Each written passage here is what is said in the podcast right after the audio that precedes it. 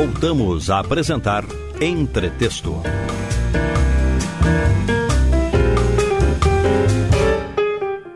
E neste segundo bloco do programa, eu continuo conversando com Paulo Vieira, um dos maiores coaches do Brasil, sobre o livro O Poder da Ação. Todo mundo tem sonhos, todo mundo tem objetivos, mas a maioria das pessoas não sabe o que fazer para chegar lá, né, Paulo?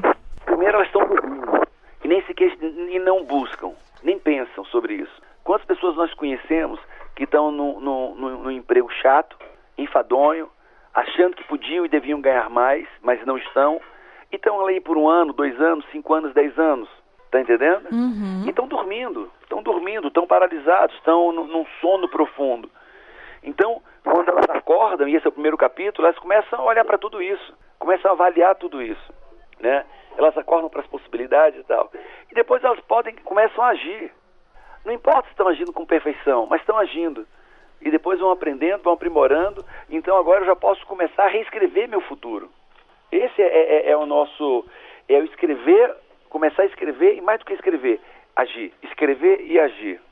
Né? Uhum. Que dicas que você daria para quem está nos ouvindo, Paulo, e está querendo mudanças assim na vida e não sabe o que fazer, não sabe como sair desse estado de estagnação? Tá. É, a primeira coisa que eu digo com toda sinceridade e amor, compre meu livro, Poder da Ação. é porque ele é prático, ele não é um livro teórico. Ele, esse livro veio do, do, do nosso método. De, hoje, para você ter ideia, nós temos o maior treinamento de inteligência emocional da América Latina, inclusive em Brasília. Hum. Inclusive em Brasília, com 1.500 pessoas em cada treinamento e aumentando. Esse treinamento acontece em, em São Paulo, Brasília, Fortaleza, Manaus e Orlando, nos Estados Unidos todo mês num lugar diferente. E a tônica desse processo é muito parecido com o próprio livro, né? Então, eu convido as pessoas a, a entenderem, né, quem está estagnado. Primeiro que ela não é escrava, ela não é, ela não é, não está presa. Ela tem liberdade, liberdade de escolher, de sonhar, né? Então, quando começa a sonhar, naturalmente eu começo a acordar. E, e o passo seguinte seria agir. Agora, o terceiro passo que eu digo para as pessoas, e é um passo que as pessoas às vezes demoram a entender, mas é, é uma verdade, talvez dura, mas é uma verdade, e que nós, eu digo que, tecnicamente, eu falo que fica tranquilo, está tudo certo, cada um tem a vida que merece. Está entendendo? Uhum. Então, é, a pessoa tem que se responsabilizar pela vida que está colhendo. Se responsabilizar pelo casamento, se responsabilizar pelo, pelo, pelo trabalho, se responsabilizar pela, pela saúde, se responsabilizar é mérito da pessoa. Por ação ou por omissão, cada um de nós nos colocamos aonde nós estamos. É, eu dei um seminário sobre autorresponsabilidade, que é o capítulo 3, uma certa vez, e a pessoa ficou com muita raiva de mim, mas muita raiva. O cara tinha 135 quilos, achou que eu estava, apesar de ter mil pessoas no evento, achou que eu estava falando para ele se ofendeu quando eu disse que cada um tinha a vida que merecia. E aí, é, o fato é que ele canalizou essa raiva toda, ele entendeu. Eu encontrei com ele seis meses depois, ele tinha 30 quilos a menos, 30 quilos a menos, extremamente musculoso, extremamente malhado, tinha renovado o casamento dele, tinha sido promovido no trabalho, e ele olhou com raiva para mim e disse assim, nunca mais vai ninguém vai me dizer que eu tenho a vida que eu mereço.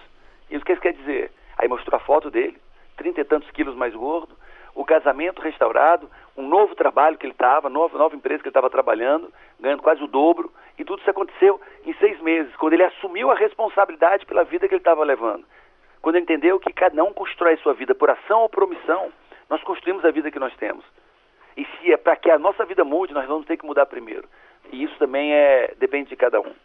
É, e trazer essa consciência, e trazer essa consciência, claro que eu estou falando de forma bem simples, e, e rápida aqui, uhum. mas nesse no terceiro capítulo a pessoa entende isso e gera mudanças tremendas.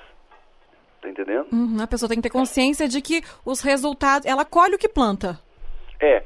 Então, para você ter ideia, falando diretamente para o ouvinte, eu, eu peço o seguinte: eu peço que ele estenda o braço na frente dele, a mão direita, e venha lentamente conduzindo a mão direita estendida à sua frente, venha conduzindo na direção do umbigo. Vem conduzindo, conduzindo, para no umbigo e aperta, e aperta a barriga, e vê quanto de massa, de gordura consegue abarcar. Tá entendendo o que eu estou dizendo? Uhum. Então, quando você abarca e segura, o que eu digo para essa pessoa? Fica tranquilo, tá tudo certo, cada um tem a barriga que merece. tá entendendo? A pessoa construiu sua saúde. A pessoa construiu o, o seu, o, o, seu corpo. E essa barriga é, é, é diretamente proporcional à alimentação, à atividade física, o estilo de vida. O estilo de vida é mérito dele. Eu poderia também dizer para você, ouvinte, pegue na sua carteira e veja quanto tem. Veja quanto tem na, no, no, banco. Parabéns, é mérito seu. Eu tive agora, esse, essa semana em Brasília, e conheci um rapaz, irmão gêmeo. Ele é do Paraná. Ele é irmão gêmeo. Ele, eu tive com ele andando no Volvo X90, um carro de 320 mil reais, tá certo? Que ele comprou e deu de, de presente para a esposa, com 35 anos, o, o rapaz. E o irmão dele continua no Paraná, no interior do Paraná, tá, trabalhando na lavoura. Geneticamente são iguais, tiveram a mesma criação. Esse rapaz, até os 15 anos, ele não, não, não tinha descoberto, não tinha usado um vaso sanitário. Usava aquele, aquelas casinhas com, o chão, com um buraco cavado no chão, com a mesma vida que o irmão. Só que qual é a diferença dos dois conversando com ele? Ele se responsabilizou pela vida.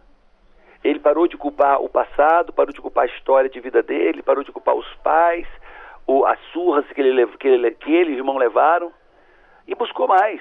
Ele disse, eu, eu tô nessa, quem pode me tirar dessa sou eu. E desde cedo ele buscou isso, se responsabilizando pelo seu futuro, pelo seu destino, pelas suas conquistas. O irmão achava que o pai era responsável, que a mãe era responsável.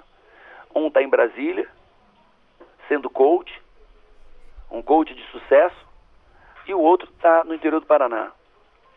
Irmãos gêmeos, com a mesma família, com a mesma história. Um se responsabilizou e disse: o meu futuro pertence a mim e eu vou fazer o que eu tenho que fazer, isso não pertence a ninguém, isso é problema meu. O outro não, é meu pai que me botou aqui, meu pai foi, foi assim comigo, meu pai foi assado comigo, minha mãe, então eu vou esperar que eles façam alguma coisa. E esse é o resultado. E isso eu estou falando foi agora. Eu cheguei de Brasília ontem. E Paulo, para quem que você indica o seu livro? Olha, eu indico para todas as pessoas que dentro delas elas sabem que podem fazer mais as suas vidas que podem fazer mais. O, o capítulo 4 eu trago ferramentas poderosíssimas de como a pessoa pode dar foco, de como ela pode produzir coisas grandiosas, da energia disponível, de que foco é, é a energia disponível para qualquer pessoa. E a energia que está ali, um poder que está ali. Se a pessoa souber como usar essa energia já disponível e concentrá-la num único ponto, essa pessoa vai produzir grandes resultados. E no capítulo 4 eu ensino como a pessoa dá foco. Como ela dá e estruturar o foco. E aí é, é um nível de realização que, que transcende o entendimento. Então, para quem é o livro? Qualquer pessoa que entenda dentro dela que alguém pode, ela também pode. Qualquer pessoa que entenda que é, é possível realizar mais na sua vida. Né? É, é possível se fazer coisas diferentes. Qualquer pessoa que tem um lampejo, um leve lampejo dessa, dessa certeza que ela pode fazer mais, que ela pode realizar mais, esse livro é extremamente indicado. Uhum. E quem quiser comprar o seu livro, encontra nas principais livrarias de todo o país. É, as principais livrarias de todo o país tem lá. É, já saiu, o livro já saiu na Veja mais de 10 vezes, entre os 10 livros mais vendidos da Veja. Na Valor Econômico, saiu mais de 20 vezes na Valor Econômico. Na Publish News, que é a publicação que acompanha os best-sellers do Brasil, também saiu mais de 20 vezes saiu na, na Folha de São Paulo. Então, nas melhores livrarias, naquelas bancas dos mais vendidos, tem sido o lugar que ele tem, o lugar cativo dele. Uhum. E você, ao longo de toda a sua carreira, você já impactou mais de 250 mil pessoas, um número alto e com certeza ainda vai atingir muitas outras aí com o seu trabalho, né, Paulo? É, eu acredito que nós estamos só começando. Os resultados que nós temos tido, o impacto e a mudança na vida das pessoas, me leva a crer que isso é só o começo. Né? Nós temos, eu estou agora concluindo meu pós-doutorado em julho, né? E, e pesquisa, fazendo, nós temos um grupo de pesquisa muito grande e como nós treinamos também, nós temos essa massa de estatística de pessoas acusando transformação, mudança, nós avaliamos isso, acompanhamos isso, isso nos, nos dá mais ferramentas ainda, né? Nos dá uma precisão de método científico muito grande, então eu acredito que só está começando. A nossa sede nos Estados Unidos foi, nós em dezembro lançamos nossa sede nos Estados Unidos. Hoje nós temos 10 sedes no Brasil, 10 núcleos no Brasil funcionando e treinando pessoas. Eu acredito que é só o começo. Tá joia. Paulo, parabéns pelo lançamento do seu livro muito obrigada pela entrevista aqui na Rádio Justiça. Foi um prazer conversar com você. Um prazer grande. É, um abraço para todos os ouvintes. Né, e que eu, eu quero dizer para você, ouvinte, 2016 vai ser o melhor ano da sua vida até então. Acredite nisso. Se faça por merecer e haja. E quando você estiver agindo, tenha certeza que 2016 vai ser o melhor ano da sua vida até então. Eu conversei com Paulo Vieira sobre o lançamento do livro O Poder da Ação.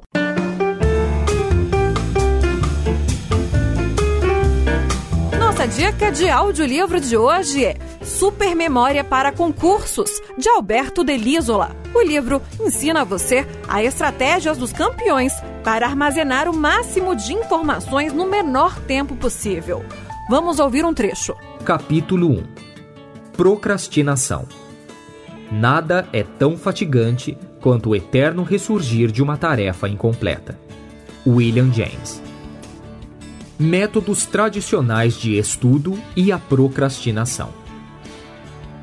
A procrastinação consiste naquele tão comum e aparentemente inofensivo ato de deixar para outro dia uma obrigação é o famoso uso de delongas, quando, por algum ou nenhum motivo, nos dá uma infinita preguiça de dar início e cabo a uma atividade que nos propusemos.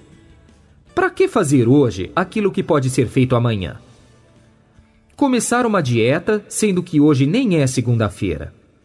Fazer aquele cansativo trabalho da faculdade quando o bar está tão mais atraente.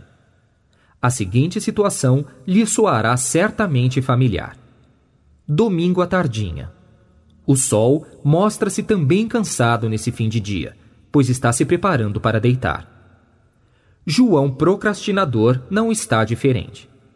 Depois de muito se divertir num churrasco com colegas de faculdade, uma dor no corpo parece lhe tomar conta.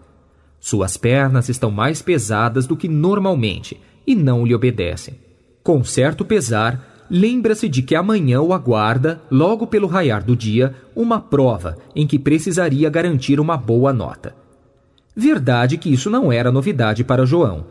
Antes mesmo de aceitar o convite do churrasco, tinha consciência de que ao retornar deveria finalmente estudar, não podendo se convencer do adiamento. Eram 17 horas e 30 minutos. Tomaria um banho e às 18 horas começaria a estudar. Deu uma olhada no tão inconveniente material que teria que estudar e fez os cálculos. Estudando de 18 horas a 0 hora, conseguiria ler tudo. Então, tomou seu banho e às 18 horas pôs-se à escrivaninha, quando se lembrou de que tinha prometido telefonar para um amigo e contar-lhe sobre a festa. Evidentemente que seria uma chamada curta, somente para atualizá-lo das últimas notícias. Cinco minutos e nada mais. Surpreendeu-se quando viu que os cinco minutos duraram um pouco mais e o ponteiro já marcava 19 horas e 30 minutos. Foi então que desligou o telefone e voltou à mesa de estudos. Estava determinado. Agora nada mais o faria levantar. Leu uma página e já virava para continuar sua leitura quando sentiu algo se mexer no seu estômago. Precisava comer, mas certamente isso não tomaria muito tempo. João, procrastinador, levantou-se, foi à cozinha e preparou um sanduíche. Estava voltando com seu lanche quando seu afinado ouvido informou-lhe que deveriam ser aproximadamente 20 horas, pois sua irmã assistia ao seu programa favorito. Como esse programa dura apenas 30 minutos, se permitiu assistir à televisão enquanto devorava o sanduíche. Terminado o programa, acabou vendo a chamada do próximo, só para saciar sua curiosidade, repetiu a si mesmo. Curiosamente, era outro programa também listado entre seus favoritos. Agora era certo. Assistiria a mais esse programa para lhe relaxar os músculos e desanuviar a mente, e em seguida encararia a árdua tarefa do estudo. Ajeitou-se no sofá, afofou as almofadas onde recostou a cabeça, aproximou o puff para ali acomodar seus pés e ficou extremamente confortável. Tão confortável que acabou por cochilar, acordando somente quando alguém entrou na sala. Essa história pode nos divertir, mas suas implicações podem ser sérias e merecem maior atenção. De certa forma, encoraja-nos saber que é uma experiência vivida por todos, o que confirma um lado humano, já antes suspeitado. Nós ouvimos um trecho do audiolivro Super Memória para Concursos, de Alberto Delisola.